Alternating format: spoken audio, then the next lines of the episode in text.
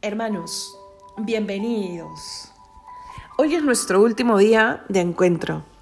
Y sí, trae un poco de nostalgia, se los digo personalmente, pero también es una meta alcanzada.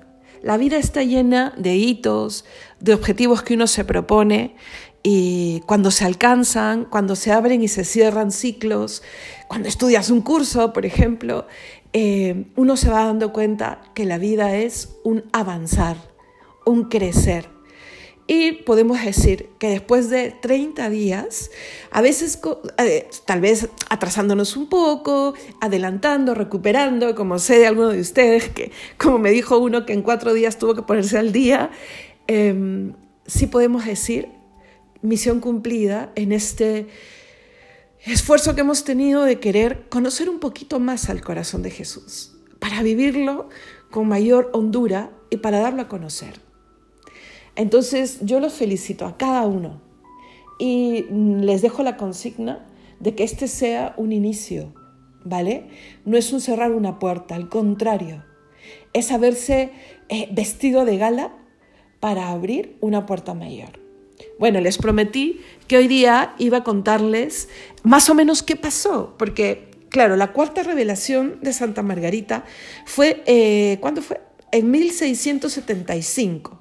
¿no? Entonces, ¿qué pasa después? Porque la aprobación formal de la fiesta será en el siglo XX prácticamente. Bueno, un poquito antes del siglo XX, ¿vale? Pero han pasado pues mucha agua bajo el puente, como se dice, ¿no? Entonces, les quiero contar más o menos, les daré solo algunos nombres también para que tengamos, eh, por ejemplo, algunas obras, algunos libros, y es que, porque se siguen editando libros muy antiguos, que son hermosos, muy antiguos en fecha, pero que son de, de hermosa doctrina, ¿no? Y fáciles de leer.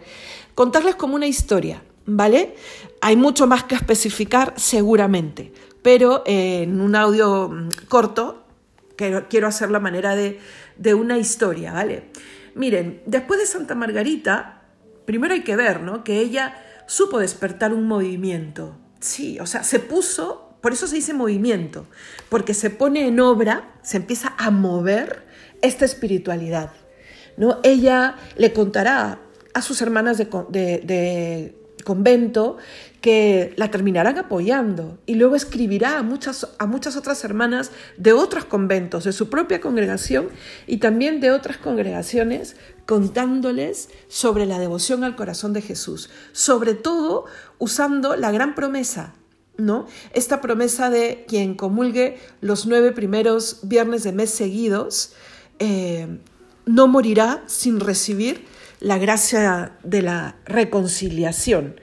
También tendríamos que tener algún día un taller sobre las doce promesas y explicar bien esta, porque es una maravilla y de verdad podría contarles más de cinco testimonios directos, directos, en los que he visto cómo se ha cumplido esta promesa, ¿no? Cómo he visto partir a seres muy queridos y muy cercanos, o un primer viernes, o una solemnidad del corazón de Jesús, eh, o, después de haberse confesado. O sea, signos muy claros que te dicen, el Señor cumple la parte de su pacto y siempre cumplirá, ¿vale? Pero bueno, como el corazón de Jesús le cuenta, le, da varias promesas, ella las usará como medios de apostolado y también propagará eh, sobre todo esta petición del corazón de Jesús de su fiesta, que es lo que más le pidió el corazón de Jesús. De ahí partirá para luego ir metiendo a la gente en este mundo fascinante del Dios que se ha hecho hombre, que tiene un corazón y que nos ama por sobre todo. ¿Vale? Entonces podemos rescatar el celo de Santa Margarita, que pudo propagar sistemáticamente y no ya individualmente.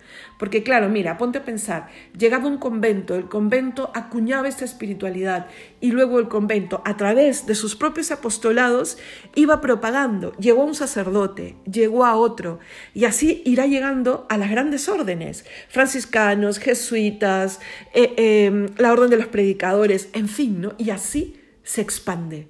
No solamente será una devoción de monasterio, sino será ya una devoción para el pueblo de Dios. ¿no? Entonces, eh, hay que decir pues que aparte de un apostolado verbal entre sus amigos, entre sus hermanas, empieza a divulgarse públicamente a través del primer libro que se escribe al respecto, que lo escribe, o sea, no lo escribe directamente él, sino que es eh, un texto a partir de un retiro espiritual que da a quién? San Claudio la Colombier, un sacerdote jesuita que será pues el segundo gran apóstol del corazón de Jesús. O sea, como Santa Margarita, en una de las últimas apariciones, es que me daría, quiero decírselos todo, ¿vale? Pero acuérdense que después de la cuarta revelación, no es que acaban, se cierra, dirá, por decir de alguna manera, todo, todo lo que debemos saber doctrinalmente, espiritualmente de esta devoción, para vivirla, para creer en ella, en fin, o sea, y es, lo que hemos visto, qué pide Jesús, qué muestra Jesús, qué da Jesús. Pero después seguirá, y en una de estas, de estas apariciones, el corazón de Jesús y su madre, porque se aparecerán los dos, le dirán a Santa Margarita que esta devoción se tiene que sostener sobre dos pilares, dos instituciones. Las salesas, ¿no? la Orden de la Visitación, de donde es Santa Margarita, y los jesuitas, la Compañía de Jesús, ¿no? la Orden de San Ignacio de Loyola, de nuestro fundador, el Padre Menor. Y le dirá, y le va a dar incluso em, la tarea a cada congregación. ¿no? Una tendrá que vivirla, rezar por ella y propagarla según su apostolado, ¿cuál es? La visitación. Y la otra tendrá que darla a conocer, estudiarla y santificar todas sus obras de apostolado a partir de esta devoción. ¿Quiénes? Los jesuitas. Entonces, si la devoción al corazón de Jesús debía tocar todos los apostolados de una orden que creció tantísimo a nivel mundial y a nivel de obras de apostolado como la Compañía de Jesús, ahí comprendemos cómo a partir de un monasterio, de una monja joven de clausura, pudo esta devoción llegar hoy a ti. Podemos estar hablando hoy de esta devoción. El corazón de Jesús, cuando Santa Margarita le dice, ¿cómo voy a hacerlo? ¿Cómo voy a poder responder a esto que me pides? Así acaba la cuarta gran revelación. Le dice que él enviará a su siervo, ¿no? Y llega al monasterio el padre Claudio la Colombier. El corazón de Jesús le dice, cuéntale todo a Él. Él empezará la divulgación de esta devoción. Y miren, San Claudio la Colombier, lean la biografía de San Claudio la Colombier, busquen alguna. Es, de una santidad de esas súper grandes. Él muere antes que Santa Margarita. Los dos tendrán pocos años para propagar esta devoción. Parten pronto al cielo para hacer desde el cielo de las suyas y realmente... Eh, Sí, pues porque dicen que en el cielo mandan los amigos de Dios. Y yo creo que desde ahí ellos le dieron un nuevo impulso a esta devoción, ¿no? Pero dejaron la semilla aquí en la tierra. Por ejemplo, San Claudio la Colombier es el confesor y el director, espiritual de Santa Margarita, pero no por un tiempo largo. Luego la Compañía de Jesús lo manda a Europa del Norte, donde él propagará esta devoción. Y luego volverá, ¿no? A, a la visitación, en fin, y fallece. ¿vale? Imagínense el sufrimiento también de Santa Margarita, o sea, se va el que, eh, eh, o sea, su compañero, sé que me estoy trabando más que nunca, ¿vale? Pero no quiero que se haga tan largo, es un tema que me parece increíble, me parece increíble la historia, a mí en general, ¿no? Porque uno ve la mano de Dios en la historia y uno ve eh, al hombre cómo, cómo se desarrolla o cómo se, se hace más chico también en la historia, porque la historia tiene sus altos y sus bajos. Y en, la historia de la devoción al corazón de Jesús, uno realmente ve, hermanos, cómo el corazón de Jesús ha estado desde el principio, lo que hemos visto en la línea del tiempo, y cómo aquí hay como una explosión después de Santa Margarita. ¿no? Hemos visto las cuatro revelaciones en, una, en, un, en un ámbito tan privado, tan personal como eh, el reclinatorio de una joven religiosa frente a su amado Señor expuesto en el sagrario, que luego se deja ver y le dice cosas tan maravillosas. Y luego una explosión que hace que esta devoción, eh, en fin, vamos viendo, ¿vale? Entonces, cuando San Claudio de la Colombier se va y luego fallece, Santa Margarita tendrá un nuevo director espiritual. el padre Croiset. Él escribirá una de las obras eh, que se sigue editando, ¿no? Una de las obras más importantes sobre esta devoción. ¿Y por qué es tan importante? Primero, porque la pudo revisar Santa Margarita, ¿no? Y justo la, la, sale como, digamos, impresa un, un, año, creo, después de la muerte de Santa Margarita y por eso él puede añadirle una pequeña biografía, porque no, no iba a poner la biografía, ¿no? Pero cuando ella ya fallece, la incluye. Entonces, eh, miren, el padre, el padre Croiset muere en 1738, mm, sí, pues no había pasado mucho tiempo, ¿vale? Entonces, eh, hay también una religiosa, ¿no? Una religiosa que, eh, es más, el libro llega a la quinta edición y sobre todo dedicará un librito pequeño de 44 páginas a hablar del objeto de la devoción al Sagrado Corazón. Entonces uno va viendo cómo mentes, sí, elegidas y muy bien formadas, empiezan a darle sustento teológico, filosófico, de las escrituras a esta devoción. ¿Vale? Para que eche raíces y para... Esta hermana es la hermana Holly, mire, estamos hablando ya de, otros países inclusive, ¿no? Entonces, em, y así Francia, llega a Italia, llega a, a, Portugal, bueno, a Lisboa, en Portugal, ¿no? Y mire, nos encontramos con el padre Languet, también un jesuita, casi todos han sido jesuitas al inicio, ¿vale? Porque ellos asumen esta, esta misión. Y bueno, y el padre Languet, que muere en 1752, estamos todavía en la misma, por decirlo de una manera, en la misma promo, ¿vale? En la misma promoción, para hablar de, manera más, eh, más formal, ¿vale? Estamos todavía ahí. Y él escribe un libro, era un obispo, ¿vale? Y escribe el libro, un libro, bueno, en francés, y que en el fondo va a ser una apología al culto del corazón de Jesús, o sea, una defensa a la devoción al corazón de Jesús que empieza a ser atacada por el jansenismo. El jansenismo es una herejía, ¿no? Y, o sea, que, va a criticar muchas posturas de la Iglesia Católica y directamente con el corazón de Jesús, eh, ellos o sea, condenarán esta espiritualidad y le hicieron mucho daño. ¿ah? O sea, se frena mucho la, eh, no la expansión, porque la expansión nunca se llega a frenar, pero sí, por decirlo de alguna manera, el que se haga un culto aprobado por la Iglesia universal, ¿no? Que era lo que, lo que el corazón de Jesús quería, ¿no? Pero es parte de la historia. Y las herejías eh, han dado como resultado bueno, por decirlo de alguna manera, el que al responderles se deje clara la doctrina a favor de. ¿No? Así sido todas las herejías, finalmente, ¿no? Tienen esa parte buena y con el, o sea, no son algo bueno, ¿ah? pero como que mueven y empujan a la Iglesia Católica a defenderse defendiendo aquello que ellos están criticando. Y con el corazón de Jesús pasa lo mismo. Es más, el Papa Pío VI, me parece, estamos en 1794, escribe una bula ¿no? La mm, autora Fidei, que condena los errores de un sínodo en donde se toca este punto, ¿no? Eh, que está mezclado pues con los errores jansenistas. Y es más, o sea, dirá, ¿no? A ver, déjame buscar, mm, bien.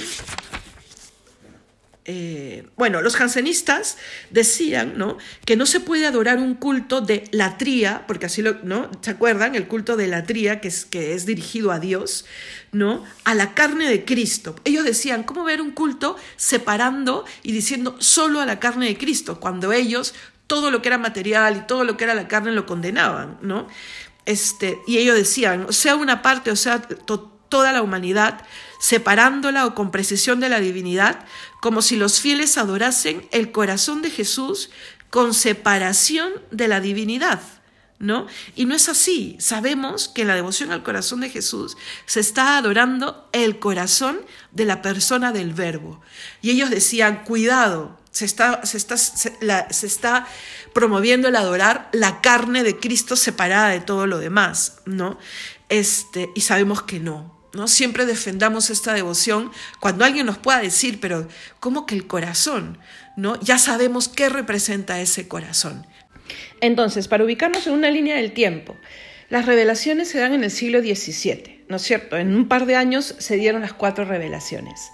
Finales del siglo XVII, Santa Margarita conoce al padre Claudio la Colombier. El padre Claudio la Colombier da un primer retiro que se pone por escrito y, donde, y en este retiro promueve y promulga la devoción al corazón de Jesús.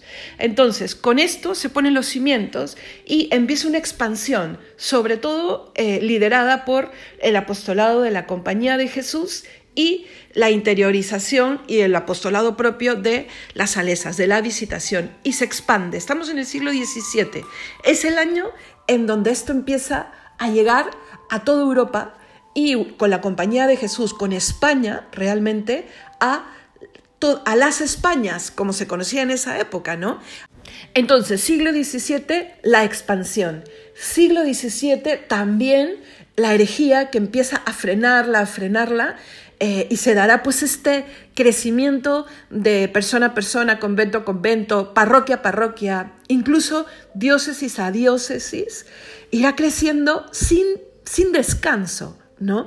Y tal vez lo que la frenaba a que sea algo eh, universalmente aprobado era que Roma eh, ponía el lente escuchando la herejía de los jansenistas, no dándole la razón, ¿no? sino viendo realmente cómo esta devoción se defiende y se presenta a sí misma, ¿no? y, y se presenta pues como una revelación querida por Dios y que echa raíces en el Evangelio, echa raíces en el cristianismo y en el magisterio.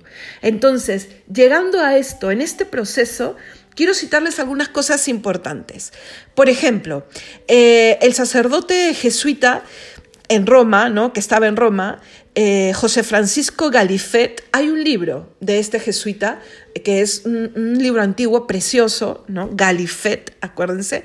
Eh, durante su estancia en Roma, él eh, propone que se haga oficial esta devoción. Es como la primera vez que se hablará, por decirlo de alguna manera, aprovechando que era asistente del padre general de los jesuitas, ¿no? El presentar esta devoción, aunque sin éxito, ¿no? Eh, él pide que sea universal esta, esta fiesta, pero sin éxito, pero ya Roma, alrededor del 1720 y tantos, escuchará por primera vez la petición que el corazón de Jesús le hace a Santa Margarita, ¿vale? Y, y escribe un libro.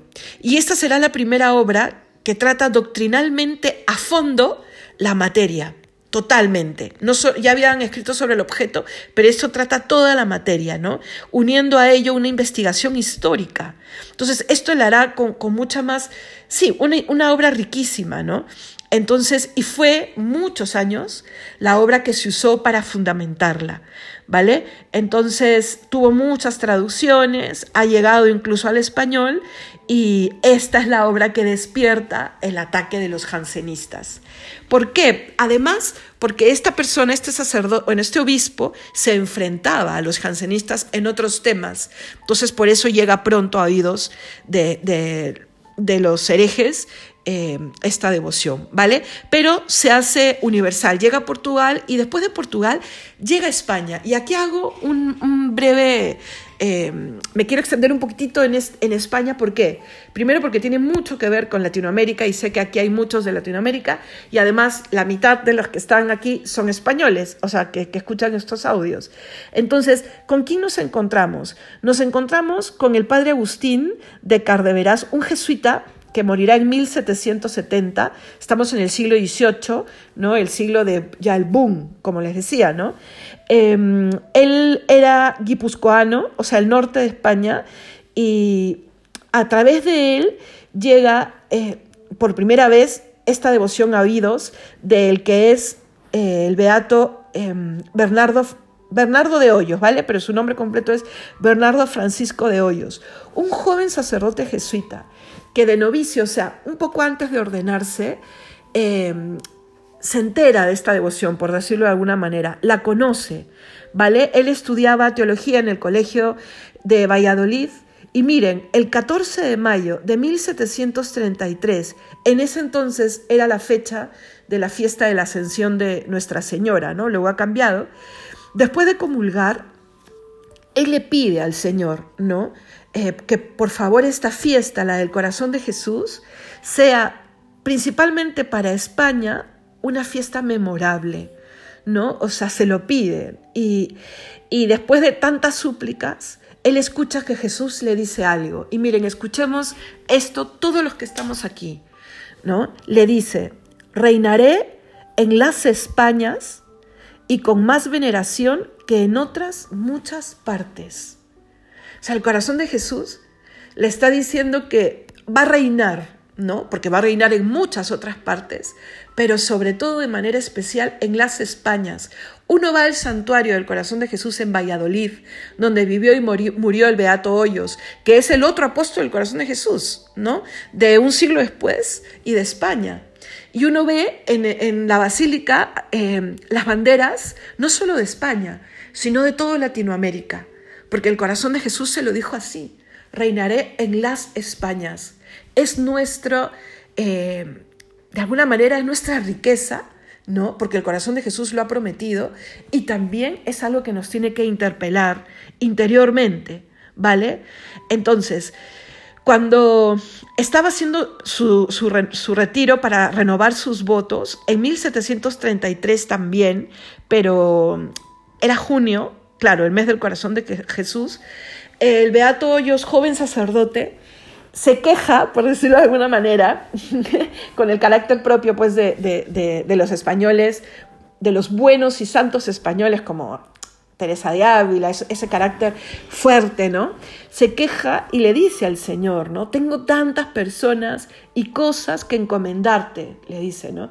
Mira, si yo te digo ahorita, el Señor te escucha, haz una lista de todo lo que quieres pedirle, también le dirías como el Beato Hoyos, tengo tantas cosas y tantas personas que encomendarte que no me queda tiempo para esto, ¿no? Como diciendo, si te las nombro uno por uno, si te las explico una por una. Y mira qué le dijo el Señor. En esto se sustenta el dulce pacto, ¿ah? ¿Cómo se completa lo que Santa Margarita escucha? El Beato Hoyos escucha lo siguiente. Cuida tú de mi honra y de mis cosas, que mi corazón cuidará de ti y de las tuyas. Ese es el dulce pacto. Cuida tú de mí y yo cuidaré de ti. Se, se, se, fundamenta en la confianza en el corazón de Dios, pero Él lo ha dicho y lo ha prometido. Entonces, terminemos estos 30 días con este broche de oro, hermanos.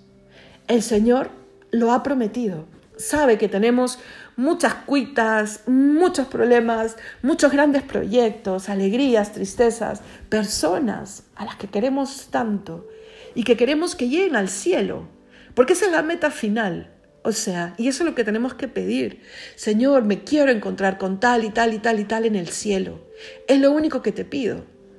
¿No? Crúzate en su camino y que Él pueda verte. Entonces, y saber que en todo eso que tenemos para pedir, el Señor ya lo vio, ya lo leyó. Cuando comulgues, cuando tú dile al Señor, cuida de lo mío, lo tengo aquí en mi corazón. Tú ya lo leíste, no tengo ni siquiera que enumerártelo, ¿no? Y Él dirá, sí, yo cuido de lo tuyo y tú cuida de lo mío, de mi honra, defender la honra de Dios, hoy más que nunca, que es tan atacada, ¿no? Entonces, em, ya, ya, ya, ya había llegado el libro del padre Croiset, acuérdense, el director de Santa Margarita, a España, ¿no? Y con esto, pues, estamos siglo XVIII, finales del siglo XVII, todo el siglo XVIII, esta época de expansión. Las salesas serán las primeras en pedir que se celebre la fiesta del corazón de Jesús. Es más, las salesas al año siguiente de la última revelación ya celebran de alguna manera ese viernes dentro de la octava del corpus con celebraciones internas, no litúrgicas, pero sí internas, porque sabían que el corazón de Jesús se lo había pedido a Santa Margarita y empiezan a pedirle a Roma. Roma, miren, ¿ah?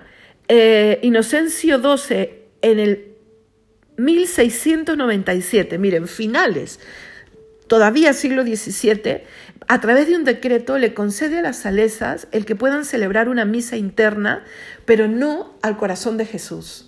¿No? Todavía había desconocimiento, cierto celo, no hay que saber. Y la iglesia, por eso ten seguro y cree mucho en lo que la iglesia aprueba o desaprueba, porque siempre habrá estudiado arduamente lo que le presentan, ¿vale?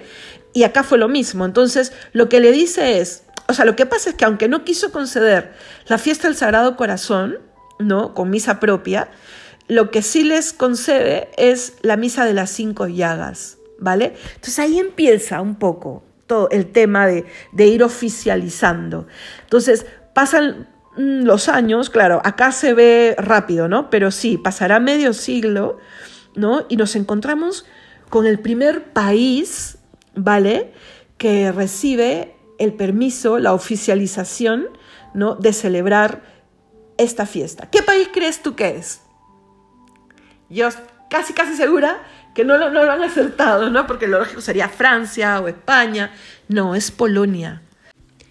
Polonia siempre tendrá una historia muy, muy especial con Dios, con el corazón de Jesús, con Jesucristo, con la Santísima Virgen. Siempre, ¿no? Y será eh, Polonia la que pida a la Santa Sede este permiso que es concedido en 1765. ¿Y por qué para mí es importante mencionarlo? Primero porque sí, es el primer país y segundo porque nada nos muestra tan elocuentemente la, sí, la asombrosa propagación de este culto al corazón de Jesús en todo el orbe católico como el memorial, ¿no? el documento que presentaron al Papa Clemente XIII los obispos de Polonia para pedir que esto se haga oficial presentaron eh, este, este documento donde, o sea, lo que está ahí es un tratado, o sea, se encierra un tratado acerca de la devoción del corazón de Jesús, inspirado sobre todo por la obra del jesuita Galifet, o sea, el libro que escribió, ¿no? Y explica muy bien todo, ¿no? El origen, el desarrollo, la naturaleza de la devoción. Y además ponen por escrito que ya hay este, abundantes cofradías erigidas para difundir esta devoción. ¿no? Entonces le dice a la iglesia, esto no es algo solo de ahora o solo de nosotros, ¿no? pero te estamos pidiendo que apruebes para Polonia tal cosa. Y Clemente XIII les da el permiso. ¿no? Eh, y es más, se leerá el 6 de febrero de 1765. Nos encontramos entonces en un momento donde la devoción al corazón de Jesús, ya después de, esta, de este momento, de, este, de esta aprobación con Clemente XIII, recibe un poderoso impulso ¿no? y se propagará con más rapidez y con mucha intensidad por distintos lugares. Y otro hito, por decirlo de alguna manera, será pues cuando Pío VI defiende con una bula esta devoción frente a los ataques de los jansenistas. ¿Vale? Entonces, habían en esa época muchos que ahora son santos o, sí, o, grandes difusores de la devoción, que en esa época hicieron de apologistas, ¿no? Y acérrimos defensores del corazón de Jesús. Y eso lleva a que Pío XI, a través de una bula, en 1794, no ha pasado mucho, ¿ah?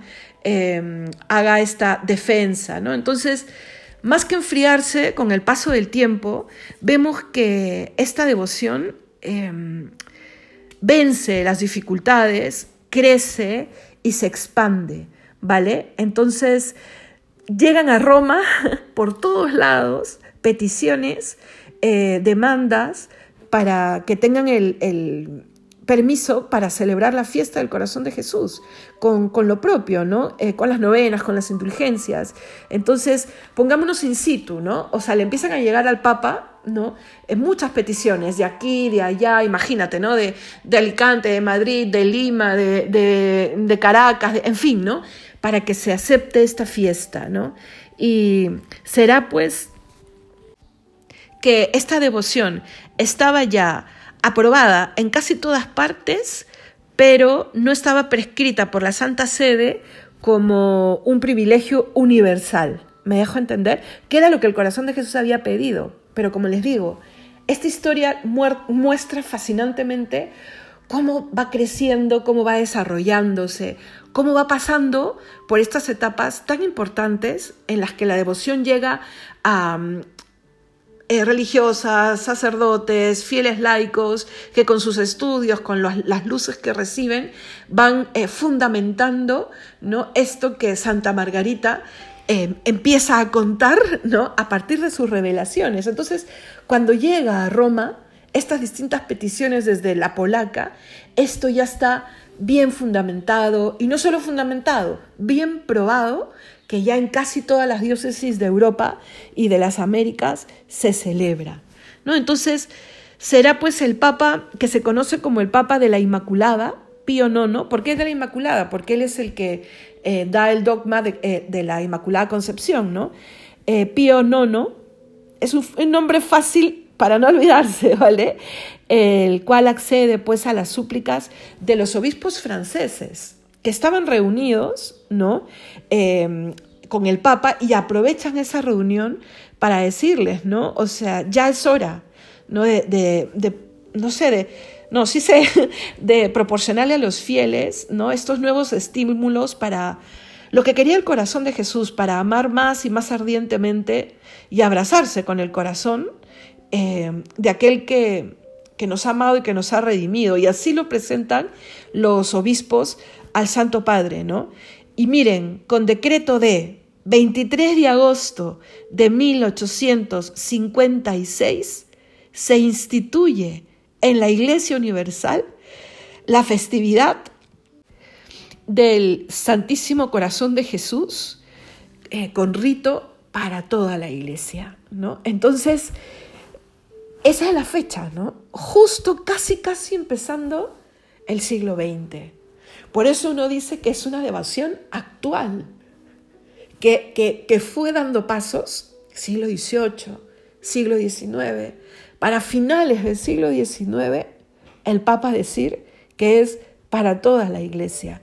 Y miren, en 1864, un poquito después, ¿no? este, el Papa va a beatificar a Santa Margarita María. Y en esa beatificación él hará em, veraces, o sea, le dará veracidad, no sé cómo decirlo exactamente, pero a las devociones, a las revelaciones, perdón, que el corazón de Jesús le da a Santa Margarita. ¿no? Em, es impresionante. Está, me imagino, en Google las palabras del Papa en el momento de la, de la beatificación, en la misa de la beatificación, ¿no? Pero ahí no acaba. Y yo creo que no acabará nunca, seguirá dando pasos. Pasa de ser fiesta a ser solemnidad, que es como una fiesta más importante dentro de la iglesia, ¿no? una solemnidad. Y en este, en este mismo tiempo, los obispos, aprovechando también que se estaban reuniendo en el Concilio Vaticano I, estamos a fines del siglo XIX, ¿vale? Todavía, eh, aprovechan de reunirse y luego de girar una carta a todos los obispos del mundo, imagínense, ¿vale? Aprovechando el aniversario de la primera aparición. ¿Cuándo fue la primera aparición? en 1674. Entonces han pasado 200 años, hermanos. Y aprovechando ese segundo centenario de una de las principales apariciones a Santa Margarita, aprovechan de mandar una súplica, ¿no?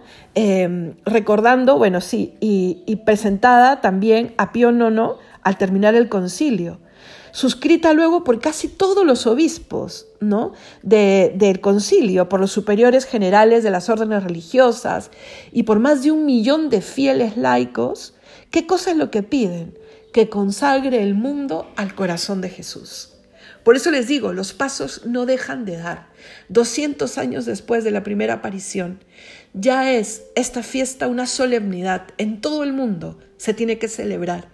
Pero luego los obispos, reunidos con religiosos y con laicos, le piden al Papa que consagre el mundo al corazón de Jesús. Pero Pío IX, y miren que ha sido este, un gran protagonista para esta devoción, él dirá que eso le tocará a su sucesor, ¿no? Sabe que ya ese paso no lo va a dar él. Dios mueve, Dios toca, solamente lo puede saber él, ¿no? Y eso no significa que no haya acogido benignamente estos deseos. O sea, sí los acoge, pero no creyó conveniente en ese momento imponer su autoridad en esta materia, ¿vale? Se estaban viendo otros temas, además. Entonces, pero sí los invita a que cada obispo consagre en sus iglesias al corazón de Jesús, sus propias iglesias al corazón de Jesús, que no solo celebren, sino que consagren sus diócesis al corazón de Jesús. Pero entonces faltaba, por así decirlo, este último paso, que los obispos tenían claro, ¿no? Que se consagre el mundo al corazón de Jesús, universalmente. Entonces, llega el momento, estamos en el mismo siglo, eh, finales del siglo XX, ¿vale? Estamos en la década de los 90 y llega el papado de León XIII, ¿vale? Y será él, al finalizar el siglo XIX, quien consagrará el género humano al corazón de Jesús. Sí, hermanos, el mundo, todo el mundo está consagrado al corazón de Jesús. Y León XIII, con una encíclica que presenta al mundo el 25 de mayo de 1899, explica justamente que en el corazón de Jesús tiene el mundo el símbolo y la viva imagen de la infinita caridad de Cristo, que nos incita y nos mueve a pagarle amor con amor. Y dirá, ¿no? Es justo y oportuno consagrarse a su corazón augustísimo, lo cual equipara a consagrarse a Jesucristo. Entonces, hermanos, está hablando de nosotros, que nos hemos consagrado a su corazón.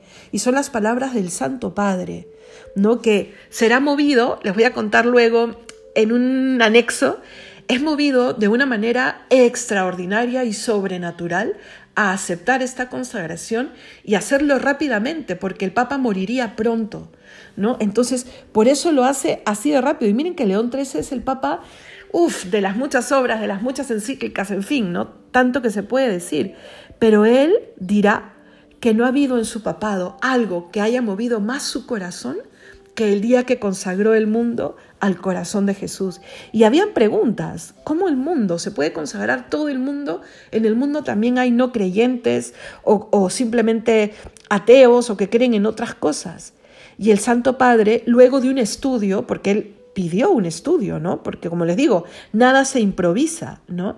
Eh, terminan convencidos eh, justamente de que todo honor y toda gloria eh, recibe Jesucristo, y que ya la Sagrada Escritura da señales clarísimas de que Jesucristo es Rey de todo lo creado, ¿no? En el cielo y en la tierra. Entonces, con mayor razón, el Papa dirá que el corazón de Jesús quiere extender sus bendiciones a aquellos que andan como ovejas sin pastor, aquellos que no le conocen.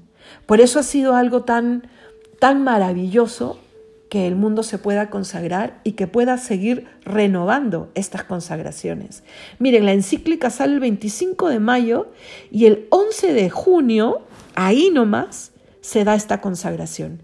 11 de junio de 1899, el día que cayó la solemnidad del corazón de Jesús ese año, ¿no? Su santidad León XIII consagra el mundo de una manera solemne, con, una celebración, dicen que, que, no ha tenido casi comparación por grandiosidad, universalidad, acompañadas de tal fervor y entusiasmo religioso, sí, que raras veces ha sido igualado, dicen los escritos, ¿ah? en toda la historia de la Iglesia. León XIII se complacía en decir que había sido el acontecimiento más trascendental de todo su pontificado. Imagínense, lean un poquito quién ha sido León XIII, todo lo que ha hecho en la iglesia, y luego se van a sorprender de que él diga que lo más importante de su pontificado fue ese acontecimiento. Entonces, hermanos, el siglo XX, que es donde hemos nacido muchos de los que estamos aquí, y el siglo XXI que arranca ya con fuerza, son, digamos, los siglos en donde el corazón de Jesús está oficialmente entregado al mundo. ¿no? Entonces, no debe parar, hermanos. Miren, en, la época de Constantino, cuando empezaba la iglesia eh, a ser oficial en el mundo, su espada era la cruz, él mismo lo decía.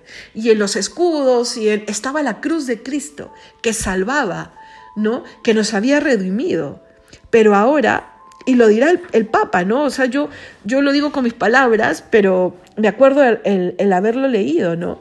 Que ahora la insignia, el signo que unía a todo, a todo el mundo en, en Jesucristo sería su corazón. Esa imagen que él había pedido que se propague y que se muestre. Entonces, hermanos, sintámonos tan felices, tan orgullosos, tan gozosos y tan confiados por tenerle tan dentro de nosotros, por haber aprendido más y por saber que esto es una semillita que tiene que seguir creciendo. A ver cuántos de entre ustedes va a escribir el siguiente libro del corazón de Jesús. Mire la riqueza que hubo en, el primer siglo. ¿no? Y todo lo que escribieron sirvió para que luego se oficializase. Y estamos en los tiempos de la oficialización, pero donde el corazón de Jesús todavía es tan poco conocido. Nos toca a nosotros, hermanos, gritarle al mundo que hemos venido de Dios y que a Dios tenemos que volver, que tenemos que ser como éramos al principio, no, antes de pecar. Y no solo el Señor nos eleva a ser como hijos de Dios. Que Dios los bendiga. Les agradezco nuevamente. Les prometo tenerles en mi oración siempre. He aprendido del Beato Hoyos esto de tengo muchos por quien pedir. Señor, cuida tú de aquellos intereses míos y yo cuidaré de los tuyos. Ahora ustedes no son solo interés de Dios por el que debo cuidar, son también parte de mi vida. Entonces el Señor que promete, yo sé que cuidará muchísimo de cada uno. Pero déjense cuidar. Recuerden el 1%, depende de cada uno. Que el Señor los bendiga y alabado sea el corazón de Jesús en todo lugar y tiempo con María su Madre.